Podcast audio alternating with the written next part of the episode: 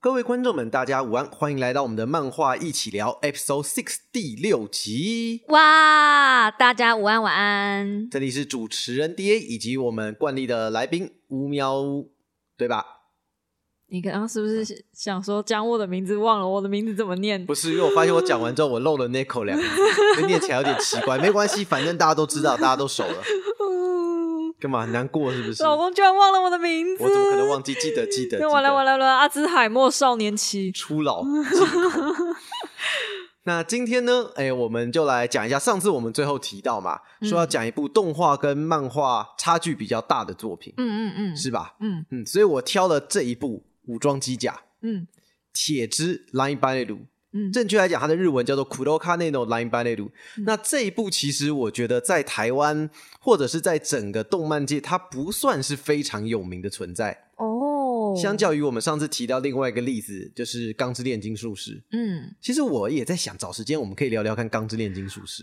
那不然我们下一集就来聊《钢之炼金术师》？先不要，为什么？太长，是不是？因为它太长，我必须从头复习一遍。它的集数又有点多，我也是要复习。所以我觉得《钢炼》好多版本。两个吧，动画跟漫画。对啊，就就嗯，而且我觉得漫画有重画过啊。漫画没有重画，是动画重做。哎，是动画重做哦。对啊，你看，就是动画剧本是不一样的。嗯嗯，没关系，反正大哥哥那一段都一样。你不要这样，人家很难过。人家说，就是因为那个博士没有做好。如果今天做成兽娘形态，就没有什么问题的。啊，对吧？关键在这里。对啊，如果今天是个妹子带两个兽耳，说哦，你讲那个那个爱德华还不啊，就被感动到不行。应该不会，剧情就完美了。不应该不是吧？网络上有很多画这一段的，就说哎，世界就和平了，剧情走向就完全不同了。好好好啦，那今天呢，我们要讲这部武装机甲，台湾是哪一家代理？说老实话，我有点忘记了，应该是东立吧。好，总之呢，它的作者是清水荣一跟下口治愈这两位合作的。嗯，因为他这一部是个机器人漫画，所以他这两个人分别负责了。机器人的设定，以及跟人物的设定，跟各类的作画。说老实话，机器人漫画应该是你们女生比较少接触的题材吧？哎呦，你们女生，哎呦，你有看过什么机器人漫画吗？Ava 不算吗？Ava，严格讲哦，我觉得他这个披着机器人。哎，等一下，Ava 不是机器人。我知道，Ava 是生物，Ava 是生物，对。所以严格讲，Ava 不是机器人动画。那虽然我知道我刚刚很吹毛求疵啊，但是因为 Ava 很多人其实，在定义的时候，它严格讲会比较偏向披着像人造人之类的，而且它的主题其实不是机器人动画，它是披着机器人皮的哲学议题。那雷阿斯算吗？雷阿斯吗？哇，你跳都很微妙。雷阿斯是一个披着机器人皮的少女恋爱故事。哎，怎样嘛？我就是没有那么喜欢机器人嘛。你知道我看这一部的时候，我看的多痛苦吗？我懂，我懂了，这不是你的问题。所以我说这个，我我也觉得选这个主题对人讲比较辛苦一点，所以不要紧。雷阿斯算不算机器人哦？没有，我我现在在回忆雷阿斯。如果动画版，我觉得可以。可是我记得漫画，它机器人比重是不是很少？漫画机器人比重也不会很少啊，不会很少吗？不会啊。你知道我第一次看到魔神出来的时候是一只大型机器人，我心里面的感觉是很像被骗，你知道吗？哦，对啦，就对啊，因为前面都是魔法嘛，有那种生物感，然后出一个机器魔法，然后突然冒出一个机器人的时候，我现在想说啊，把我前面的期待还给我好吗？我不想看机器人啊，但还好后面机器人就是还算好看，而且还会合体，对，超帅。我们三合一还没买，嗯，是不是该补一下？那那我觉得雷阿斯给你过了。好，对嘛？对嘛？对嘛？还有还有看过一部雷阿斯，还好还好。还有没有？还有没有？哎，我还看过钢弹，哪一部？等一下，我不确定那是钢弹中那个胸口有个 地球喷出来的那个是吗？勇者达纲吧？啊，对，达纲。勇者达纲掏出手枪，大地波动。完了，我就忘记那叫什么，那个大地波动炮，就胸口有个地球会有点打开来，然后射出光波嘛。然后它原本是一个警车嘛，然后警车每天都不见嘛。然后主角叫高山星。我忘记主角，我那是跟我哥哥一起看的，我只记得就最后变身的时候，无论对方出什么怪物，反正最后只要是地球喷射出去就赢了。呃，是没错，哎，勇者系列，勇者达纲，对对对对对，确实，因为勇者系列在台湾的时候很红。那如果这样，你有看过勇者系列另外一个动画的机器人蓝星人系列，你应该也看过吧？什么元气小子？元气哦，元气小子有啊，呃，对，这都是机器人。反正 Cartoon Network 有播的，我一定都看过。好，不过我记得元气小应该不是，好像是华视啊，没关系啊，Whatever，那不重要。嗯，其实机器人作品在我们的童年，我们这一批人童年其实还蛮多的。嗯，就像你刚讲的，钢弹其实以前 Z 钢弹那时候有播过，嗯，然后雷阿斯那时候魔法骑士超市有播，嗯，然后刚刚提到的蓝星人勇者系列，嗯，还有一部。你应该没有看过，但是也蛮经典的。它是披着机器人皮的体育动画，啊，叫做《疾风战士》。哎，没有，你没有看过哈？没有，那部可经典了。主角是一群机器人，然后在打棒球、踢足球。但是我玩过《机器人大战》，这样算吗？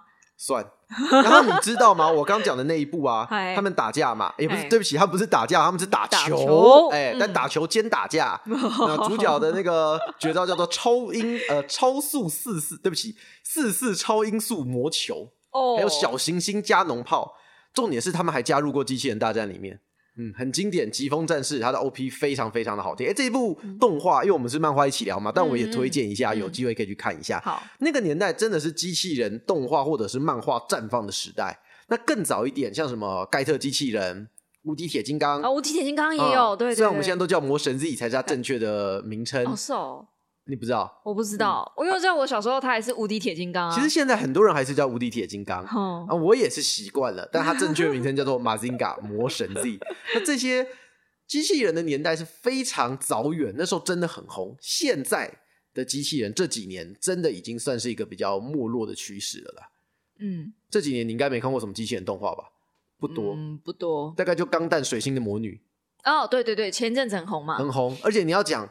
严格讲，水星的魔女一部分还有在卖卖百合，然后卖卖比较好看的机器人哦，这一方面，再往前真的就不多了啦。嗯嗯，为什么啊？为什么机器人突然间就没有什么人看了？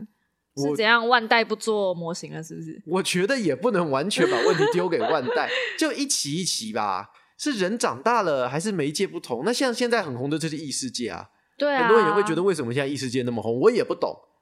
还是因为现代人生活过得太压抑，都觉得哦，我在这个世界过得很难受，所以我觉得我到异世界可以大放异彩。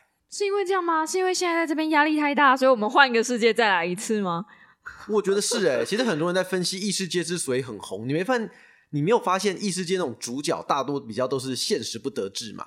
嗯，转身，转身之后就是开外挂，嗯所以有人也有人分析过，就觉得哦，现代人不想努力，就觉得哦，我转身后开挂怎么样，我都无敌了。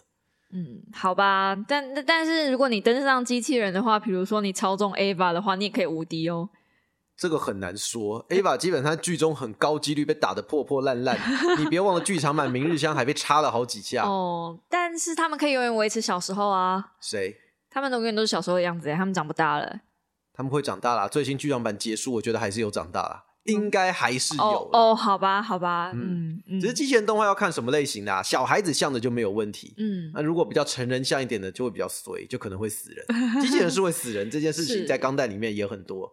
哎，你这样一讲，机器人类型的主题好像确实都比较衰毛烂故事走向一点哎，比较没有那种 happy ending，就是 happy ending，它背后一定会付出什么代价？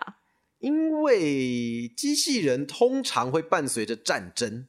哦，所以除非你是像给小孩子那时候比较年龄下什么元气小子这种打什么魔物啦，比较是偏向于说我们人类面对上另外一个种族或是恶魔之类的，比较不会有所谓的牺牲。但基本上机器人动画很长都会伴随着这种冲突啊，然后战斗啦这样子啊，好可怜哦。那那那我可突然可以理解为什么这个题材慢慢不受欢迎了，因为不好写。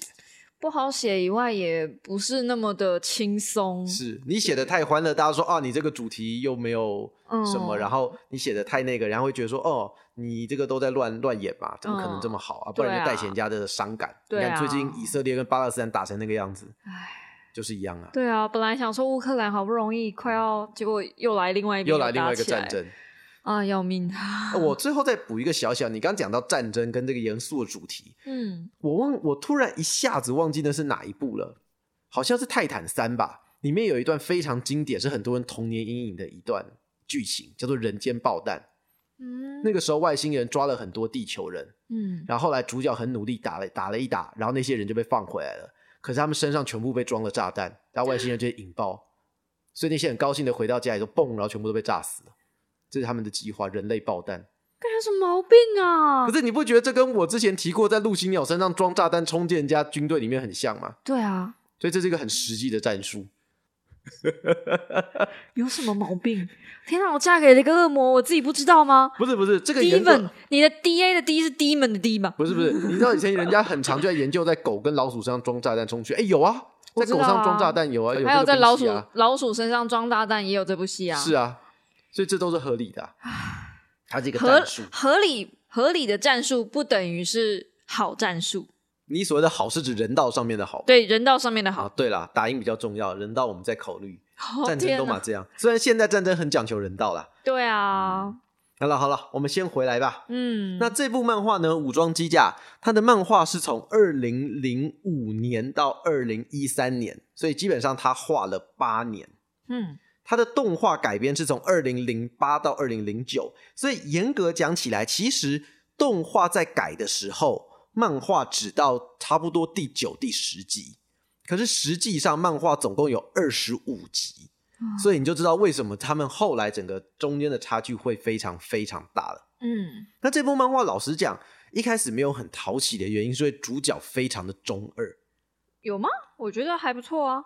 呃，他的个性啦，哦，他比较像是中途获得了一个力量，然后就开始。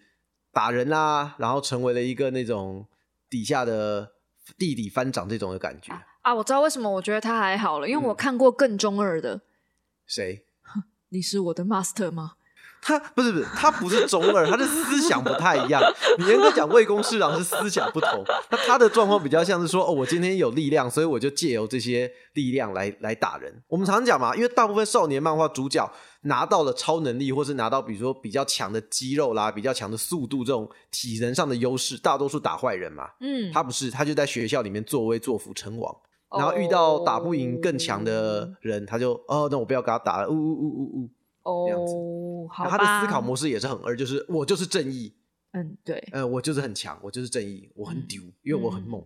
在前半部是这样子的展开，所以很多人其实觉得这个主角他没有那么的讨喜。嗯，这时候其实要讲到另外一部叫《神龙之谜》嘛，之前有重置过。嗯，他的其中一个副角色叫做何布，那新版好像叫做霍普。嗯，他也是一个初期的人物曲线非常的糟糕，就是遇到事情就想逃，想要牺牲主角，自己不想上场。然后那时候一度所有的读者都说把这个人砍掉，把这个配角砍掉，好讨厌他，赶快让他死一死。嗯，但是作者坚持，然后让他成为了漫画史上最经典的男配角之一。嗯，我想一定很有理由的吧？一定是很有理由，他的成长曲线非常非常的好看。嗯，在这一点之外，我觉得他的机器人的设计其实蛮好看的。他的分镜，老实讲，我觉得略微妙。哎，会吗？我觉得分镜很精彩。机器人打起来的时候，哦，对，哦哦，因为他机器人，他的机器人做的蛮写实，所以然后加上他的没有用太多的网点，所以你会觉得打到后来有些有几台看起来真的很像，你看不太出来他在打什么。尤其漫画又是黑白的，这一点在动画上我觉得就比较好一点，至少你看得出来哪一台是哪一台是哪一台哦。这倒是真的啦，因为动画打成漫画打成一团的时候，其实我不是很在意谁是谁，反正我只要看最后的结果就好。你要看最后结果 谁赢就对了。我看漫画的时候都这样，反正你告诉我结果就好了。那个中间我都滑很快，这样。你不要这样。好，这部你不会觉得想到那个啊，十三骑兵？哦，你说十三骑兵防卫队？嗯，有一点点，因为它有召唤，对，把机器人召唤过来，然后搭上去对战。嗯，确实。对，但是我觉得十三机兵防卫队的剧情更棒啊！当然那是完全不一样的，因为十三机兵防卫队就是机器人皮科幻股，它是一个 S F 股的一个作品。所以结论就是我很喜欢机器人皮，然后里面不是在讲机器人，因为你没有很喜欢机器人，你比较喜欢的是。机披着机器人皮的更深一层的作品，就真的要我讲啦。我知道这是定义问题，但是你要说十三机机兵队是机器人也没有问题。嗯，可是真的要我来定义的话，比较狭窄的定义，机器人作品像是无敌铁金刚、盖特，嗯，然后什么泰坦三，嗯，伊甸王，嗯，呃，这些东西才算。嗯，我本来想说你要继续念下去的话，我要去睡一下再起来。好，我刚才在想《魔神英雄传》算不算？应该是算了。哦，像樱花大战呢？啊！樱花大战是披着机器人的皮的什么恋爱游戏啊？它是机器皮骨的机器皮恋爱骨的游戏。哦，他们那个算不算机器人？我觉得比较像大同电锅。大同电锅长出手脚也算是机器人的一种。好好哦，虽然大家都说笑他大同电锅，真的没错了，真的还蛮好笑的。好。那我们稍微来讲一下这部武装机甲的故事剧情，好。OK OK。对啊，因为可能大家都没有看过嘛，我们今天来讲一下，因为我觉得它的故事也算是蛮有趣的。嗯。那主角呢，早濑浩一，他是一个在小时候，他是一个比如说被人家欺负的少年啦，没有特别大的力量啦。那他有两个好朋友，一个他青梅竹马的女生，还有另外一个常常保护他的，有点像哥哥似的角色。嗯。那有一天，他在小学的时候掉到了一个工程地。然后结果重伤复原之后，他就得到超能力了。他的力气比人大，跑得比人快，就是整个身体结构都跟别人不同了。嗯，所以从那之后，他就一天到晚打架。他等于在学校表面上是个品学兼优的好学生，嗯，私底下他又可以把所有不良少年痛打一顿。基本上来讲，就是个无敌的存在。嗯，然后呢，他也渐渐瞧不起那个以前会保护他的大哥哥。他就跟他讲说：“啊，你保护我是你自己的那个。”优越感作祟，你就是想保护我，来借由保护我获得那个青梅竹马那个女生的喜爱啊！事实上，其实也真的是有点这样子啊。哎，可是人在行善的时候，不都会有一点点想要得到什么吗？呃，确实，你要这样讲的话，我不反对。确实吧？你看，所以可以去看我那一本讲的说书善是吧？善行，善行，对对对，善行。那后来呢？他就莫名其妙，有一天他就可以召唤出巨大机器人了。嗯，然后结果召唤出巨大机器人的时候，引来了一个叫做 Juda 的组织，嗯，想要诱捕他。嗯，Juda 这个组织，他们里面也有很多个机器人。那在这一部里面，他们机器人有个特殊的名词，叫做 Machina，在希腊文吧还是拉丁文，就是所谓的机械降神。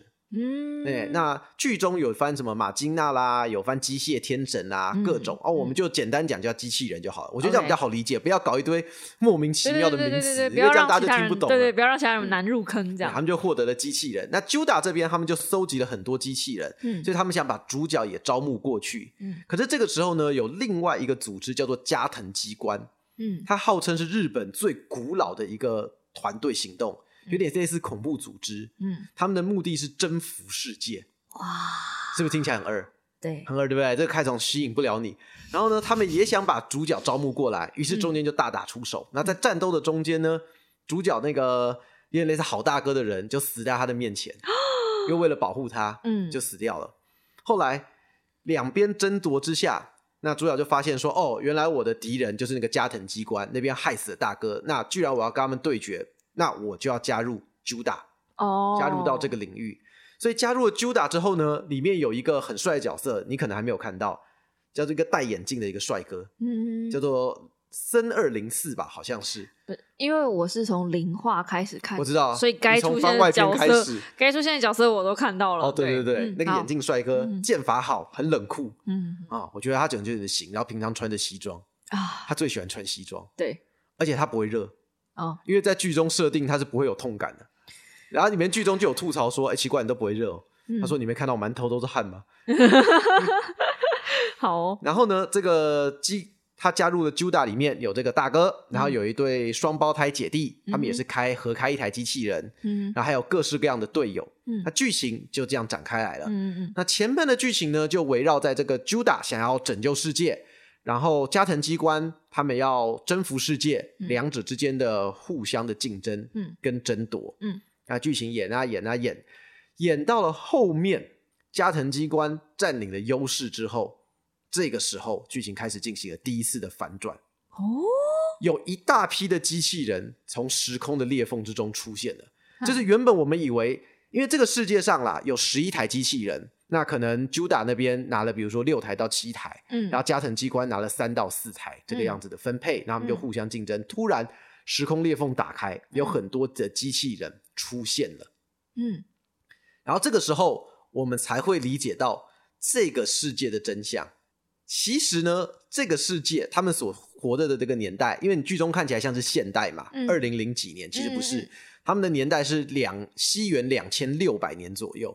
哦。两千六百年机器人，嗯，但是你不觉得奇怪？为什么整个场景看起来都像是西元两千年吗？可能这六百年人类一点进步都没有啊。不，因为人类太过进步了，人类进步过头了。人类进步过头到怎么样呢？他们在西元两千两百年、三百年的时候发明了一个叫做纳米机器。嗯，那这个纳米机器呢，可以治愈人类的百病。也就是人类只要有了这个纳米机器，就是变成不老不死的存在。哦，我觉得苹果快达成了，快达成了。结果呢，因为达成了这个不老不死的存在，嗯，你想嘛，如果你变成不老不死，你是不是什么事情都不 care 了？差诶，嗯，就世界变得完美，你也不会生病，你也不需要什么东西，好像是呢，哈，因为如我觉得，反正我也不会不会那个，不会自然死亡吧？不会死亡，不会自然死亡，你受伤也会复原。哈，那我活着干嘛？呃，你就活着。所以在那个时候，剧情设定人类，嗯，就失去了想象力啊。然后失去想象力之后呢，基因里面有一个叫自毁基因，嗯，导致人类全部自杀死光了。好像可以理解，是，嗯，然后人类创造出来的机器人就想说怎么办呢？人类死光了，没有人可以使用我们，好吧，我们来复活人类好了。所以那群机器人把地球上的尸体收集收集，就再造出了一个世界。那些机器人就搬到了月球去，他们就造了一堆人类的尸骸，造出一些新的人类，重现了地球的文明。他们从一千一八四一年开始造，所以。在剧中虽然是两千六百年，但是世界已经毁灭过了一次，所以他们都是被机器人给制造出来的。这不就是骇客任务吗？哎，很像，很像，概念其实我觉得很接近了。哦，好啊，我想说，嗯，这不就骇客任务？但是还没有那么简单哦。那些机器人呢，就想说，哎，居然我们是机器人，那我们之间这样生活也不是办法。后来机器人就互相杀起来了。他们就感受到了死亡的恐怖，于是有些机器人就进化成了人类机器人，就是拥有人类思考的机器人。嗯，那这时候他们发现加藤机关，我们刚刚讲说加藤机关是不是一个很古老的组织？他们要征服世界，征服世界。为什么他要征服世界呢？因为他们的老大，这个叫做加藤，他就叫加藤嘛。加藤机关老大叫加藤，很合理。他就是从旧世界留下来的人，他是西元两千两百年左右，他活了三四百年，他就活下来的人类。所以呢，他就想说，那居然这样子，我要征服世界，我要让人们带有对死亡的恐怖、对死亡的想象，所以他甘愿当个坏人。OK，嗯，我真没想到手指灵活的后代是这么样的想法。谁的后代？嗯，不是手指头很灵活吗？所以听说叫加藤的是是是叫加藤的都很灵活，是不是？他就是这样想。可是他的想法呢，也被人形机器人利用了。嗯，人形机器人就想说啊，你想要反叛我们，想要人类永远存活，那好，我就让你成功征服世界好了。我只要让你成功征服世界，关键的时候我再出现在地球上。嗯，哎，那我们人形机器人就是正义，我们就可以正正当当的来接收这个地球了。他就是让这个加藤机关当一个坏人，那人形机器人再来收尾刀，哦，就是一个完美的计划。可是呢，主角方加入的那个 Juda 的组织，哎，他们的目的就是因为 Juda 的老大，哎，在剧中叫做食神，哎，食神老大，他也是旧世界穿越过来的人，他原本就是那个加藤的上司，所以他觉得他走偏了，他想用他自己的方法把他带回正途。所以当那些机器人出现的那一刻。他就用 Juda 机关里面的另外一台机器人自爆，摧毁了他们的传送口。哦，就这样牺牲自己，然后到这边两个加藤机关跟 Juda 组织才汇合起来，他们才理解到他们的世界发生了什么事情。所以大家要一同对抗这个人形外星人。嗯，裂缝外的人，裂缝外的敌人。那这个自爆也帮他们争取了三年的时间。所以故事在有一段的时间，后来就跳到三年后。就是继续战斗下去了。嗯嗯那剧情的最后呢？因为我觉得中间就是战斗的过程嘛。那反正这个就是你打我，我打你嘛。其实作者的结局，我觉得还蛮哭的。那时候看第一版，我觉得真的很哭。哦，他还有好几版哦。他有一版，因为主角呢，在最后他跟这些人形外星人战斗到最后一刻的时候，他身体受了重伤。嗯。他的一半的身体都没了，所以他跟那个酷酷的眼镜男说。我要实行正义，我想要接受成为真正能实行正义的人，所以你帮我做一件事情吧。他把主角的大脑取出来，放到了机器人里面，他就跟机器人合为一体，但是他就没有了肉身，他就可以永远在机器人里面了。他又可以重新回到战场上，跟敌人做最后决战。那在最后一刻，他在月球表面打赢了敌方的老大。敌方老大说：“好吧，我承认你们人类真的是比较对的，那是地球就交给你们了。嗯然后主角就在那边漂流在宇宙里面，然后女主角就一个人在地球等着他回，等着永远不会回来的他，就这样推着轮椅，推着那个后来曾经有受重伤的另外一个加藤老大，就这样子，剧情就收在这里了。太难过了吧？很哭吧？所以大家觉得不能接受哦。作者后来出了一个叫做完全版，嗯，完全版的最后呢，就是他推到一半。哎，主角就从时空裂缝回来了，说：“哎，我们要去别的地方拯救别的世界。”女主角，你一起来吧。然后不知道怎么，他就恢复了肉身，他就牵着他的手，两个人一起进到机器人，又到别的地方去继续冒险了。嗯，也不是一个很完美，呃，是一个很完美，但是没什么逻辑的收尾，就是一个 happy ending。嗯，就是有点像硬强制给硬强制给一个 happy ending。至少我是觉得蛮开心的了。好，好吧，至少比那个就。等着永远回不来，你好歹通知一下他，我不回去了吧，不要再等我了，可以去找个别的男人。哦，他就这样永远在那个地方就漂流了。嗯，好，那接下来呢？等一下，你说这个节目不推水毛烂故事？哎，它是好故事啊，完全版之后就是好故事了。完全版是好故事吗？是好故事。可是哦，好好吧。可是它没有完全版的话，就是碎毛烂故事啊。就是碎毛烂故事了，没错。所以很多人那时候看到结局就弃坑，就气到快不行了。然后直到后来出了完全版，他们才觉得回来了。那接下来呢？这个是呃漫画版的剧情。嗯。那接下来我们来讲一下动画版，因为动画版只有前半是一样的，啊后半不同。嗯。后半的故事呢，他们也是有一批叫做来自于。高次元的机体哦，那高次元的机体来到这个世界，它的目的是要将人类同化，成为一种提供能源的方式。所以其实最后很像，也是 Juda 跟加藤机关两边合一，去对付这个。外星人吧，或是外在的存在，嗯但他们面对的就不是他们的时间线，就变成平行世界，而不是未来世界。哦，这个是动画版最大的差别。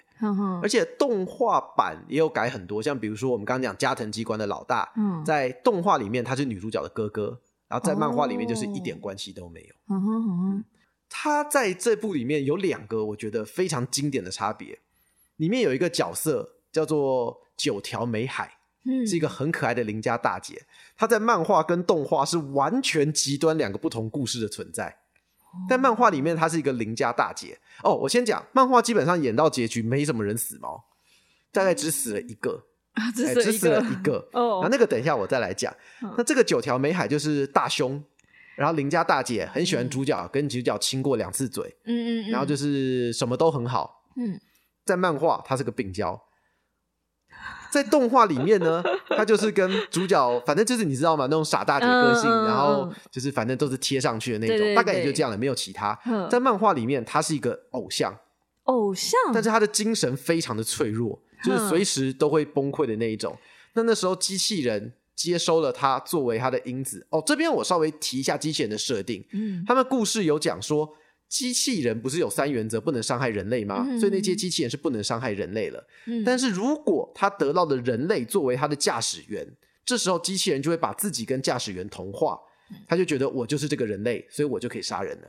在剧情里面，他有加上这一段，就是虽然作为机器人不可以杀人，但是如果是我有了驾驶员要杀人是同步。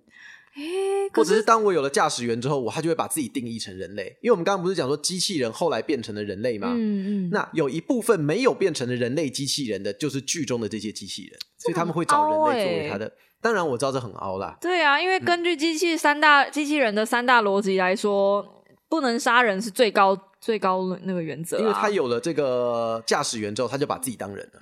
凭什么？他的设定嘛，就是钻漏洞嘛。哦，好好好。然后在漫画里面呢，这个九条美海这个偶像呢，他后来也加入了加藤机关，嗯，就是大家汇合了。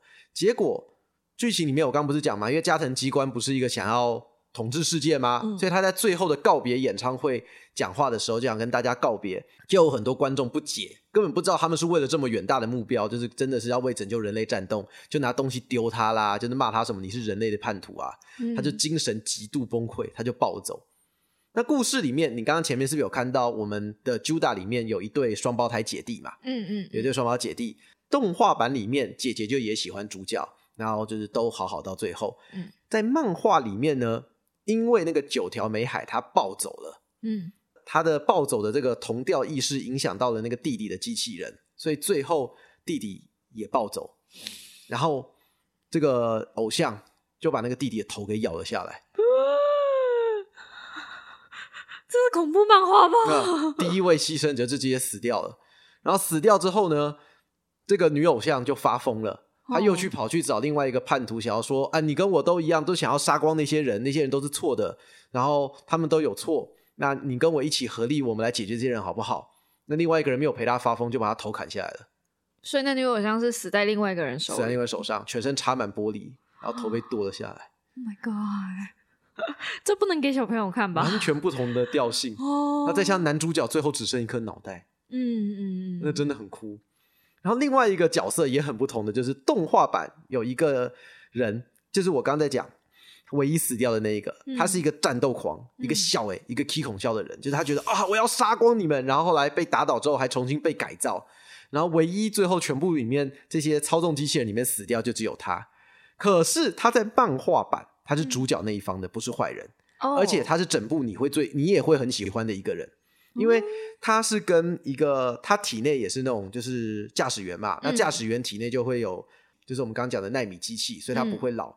他在很年轻的时候时候认识了一个女孩，然后到他七十二岁的时候，他还是很年轻，他继续照顾的一个老奶奶。他的爱人，直到照顾到他到最后一刻，就是他保护的那个村子，那个村子是他从小生长的，所以村子都是老人，只有他一个人是维持着十八岁的样貌。哦，所以那时候所他们主角那时候是说，听说那边有机器人，就跑去冒险，就发现以为说有个鬼的存在，他们就以为那个男生是鬼，就最后才发现不是，他只是想要保护这村庄的所有人，跟保护他最爱的那个老奶奶，保护他到最后一刻。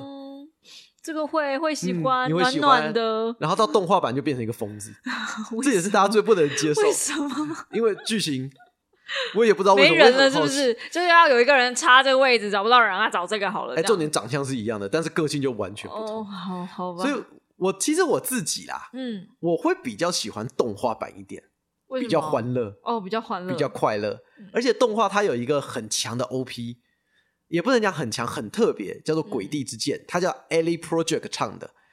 你我不确定 Ellie Project 现在没有什么新作，那时候很红。反逆的鲁鲁修的片尾曲是他们的哦，《蔷薇少女》哦，《蔷薇少女》的片头曲你有听过吧？有有有，很特别的歌嘛，也是他们家的。嗯，还有 Fate Extra 的 OP 其实也是他们的游戏。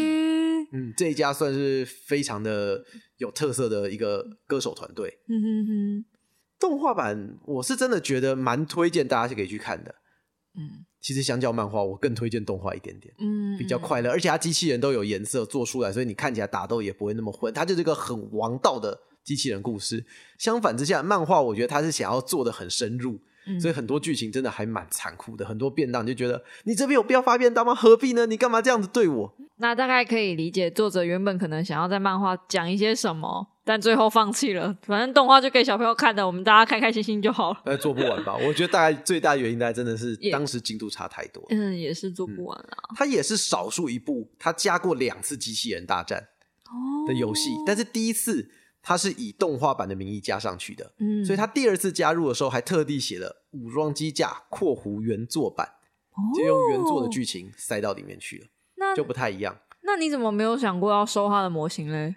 其实我有想过，但我听说模型好像没有做的很好。哦，so this guy。而且比起主角机，我比较喜欢，你会喜，我觉得你会喜欢那个眼镜帅哥的那一台，那台我记得也有出，嗯，被你讲的讲的，我觉得我好像。可以去收收看的，万代是不是？是万代还是 Good Smile 出的？我有点忘了。哦，但我记得应该不是万代。好啦，乔老师又开箱过了。好啦好啦，我闭着眼睛啦。好啦好了，干嘛？要再买一台是不是？反正你生日快到了，好啦好啦。我生日 还蛮还蛮久哎，是明年的事情，今年都还没过完。不是在三个月吗？呃，对啊，但是一年都还没过完，我就觉得还是差蛮远的。哦，好吧。嗯。好啦好啦好啦，那反正总之，哎，那我们今天介绍这一部武装机甲，喜欢机器人作品的人，我觉得可以看一下。嗯，算是近年我觉得少数可以看，也不算近年了，二零零八也十五年了。嗯，但是我觉得是真的不错。好啦，就算你不喜欢的话，我们也在过程中推荐了好几个，就是披着机器人皮的动 动画或者是漫画。对啊对啊。那我们下一次要来聊什么呢？既然你都讲到近年哦，那个转身戏这么红了，我们是不是来聊一下转身戏啊？哦，转身很难，你知道为什么吗？转身很难，为什么？因为转身基本上是不是？一方面是很多都没有完结哦，我觉得几乎都没完结，因为现在转生器大多数都是轻小说改过来的啊，所以完结的真的很少。还是我们要来？哦，我们今天都推荐长的，这样好了，万圣节快到了哦，你敢看吗？陪你啊，谁怕谁啊？我们推荐一个短片的就好了，只有两集。好，可是我觉得它算是我近年也不算近年，也很久了，少数看过，其实真的还蛮恐怖的一个短篇漫画。哎呦，它不像是。因为我觉得大部分人认知恐怖漫画就是伊藤润二嘛，对啊。那伊藤润二，我觉得他太多篇了。但是我觉得伊藤润二比较恶心，比较偏恶心。其实他不是诡怖，嗯，诡异。诡异，对，不不是恶心，就是不是恐怖。伊藤润二，我对对，伊藤润二我是可以接受的。对了，它是鬼剧，它的画面没有真的到说很多血腥什么东西，对，不舒服。它是让你觉得好像日常真的会有这种可能性发生，嗯，就不舒服。那再来比较有名的恐怖漫画还有什么？哦，还有一些都是很老旧的新派的恐怖漫画。我想到一部，哎，谁没有？嗯。审美，我想要下下次讲。我想，我也有想来讲审美。好啊，好啊。那我们今天先来讲一部短片的，因为看的很快。嗯嗯。八成我们下次也会聊到，叫做《砸扁你》。砸扁你，这我还真的没听过。日文的原文，老实讲，我有一点点忘记了。OK。但是如果你们真的要找这部漫画的话，你们找找《砸扁你》，砸就是。砸你的砸，砸东西的砸，砸东西的砸，然后扁是扁掉的扁，砸扁你，真的就是砸扁你，Y O U 你，哎 U 你，我知道听起来这很像搞笑漫画，我稍微快速讲一下这个故事的小小开头就好了，嗯，就是有一个都市传说，在一个你回家的路上，OK，你会在一个垃圾堆旁边，就是电灯柱跟垃圾堆嘛，不是日本最喜欢这种场面，有一个穿着萝莉服的少女，好。他会问你说：“你是不是我的哥哥？”哦，还是什么？哎，我有点忘了。他是说我在找我的哥哥，你认不认不识？还是你是不是个我的哥哥？嗯嗯嗯，这样子。嗯，然后你要怎么回答他？你回答他会发生什么事情？故事就这样开始。哇，哎，这跟我们之前就是以前有一阵子很喜欢 R P R G P R P G。就是你会有一些触控式的反应，然后触发各种不同结局。哦，你说那种就是 RPG Maker 做的游戏，对对对对对对对。然后这可能是敲门啦，然后你要不要回应啦，接电话对对对，差不多这种感觉。对对对，然后它其实一轮的游戏很短，可能就是只有三十秒到一分钟，就一轮，就马上就一个结局了。可是这个游戏它的游戏目的就是你要尽可能的触发越多结局越好，然后你触发过越多结局之后，你就能够看到整个。真相，对对对，然后这个我觉得这种类型的游戏，我刚才讲鸡皮疙瘩，这种类型的游戏超恐怖，因为越接近真相，你会觉得越觉得不太对劲。对啊，一开始可能觉得哎，只是怎么什么事情而已，可能收收个信啊，隔壁邻居没回来啊之类的，超恐怖。我记得有两两款还三款吧，有一款叫《Gomen Guna Sai》嘛，《Gomen Guna Sai》。中文我有一点忘记，就是你住在家，就是你讲有人敲门嘛？哦，对对对，隔壁邻居的那个嘛，哦，那这个好恐怖哦。然后还有另外一款是接电话的啊，摩西摩西啊，摩西摩西，对，中文哦，中内部有汉化，叫做“为是你”，嗯，然后是你的“是”是那个。死掉的那个逝逝去的逝，逝去的为是你，是你。大家如果有兴趣，也可以找找看这两款啦，还蛮有意思。有一点旧的游戏了，但是印象深刻，玩过之后你就再也忘不掉了那一种。嗯，真的是创意满点，现在比较少了，好可怕，哎，难过。对啊，那个年代的 Maker 其实都比较好玩，都比较好玩。嗯，好了，那我们今天就到这边啦。大家有兴趣的可以去找找看这部砸扁你啊。我们它这两集啦，真的是。你吃饭的时间，吃饭不要看好了，就是睡前，睡前也不要看好了。你在捷运上的时候翻一下，应该就可以把它看完了。这找个阳光大、日正当中的时候，站在太阳底下把它看完，也是可以。最好人多一点，人太少也不太好。Oh my god！那我们本集的漫画一起聊第六集 Episode Six 就到这边啦，感谢各位收听，我们下周同一时间见，拜拜。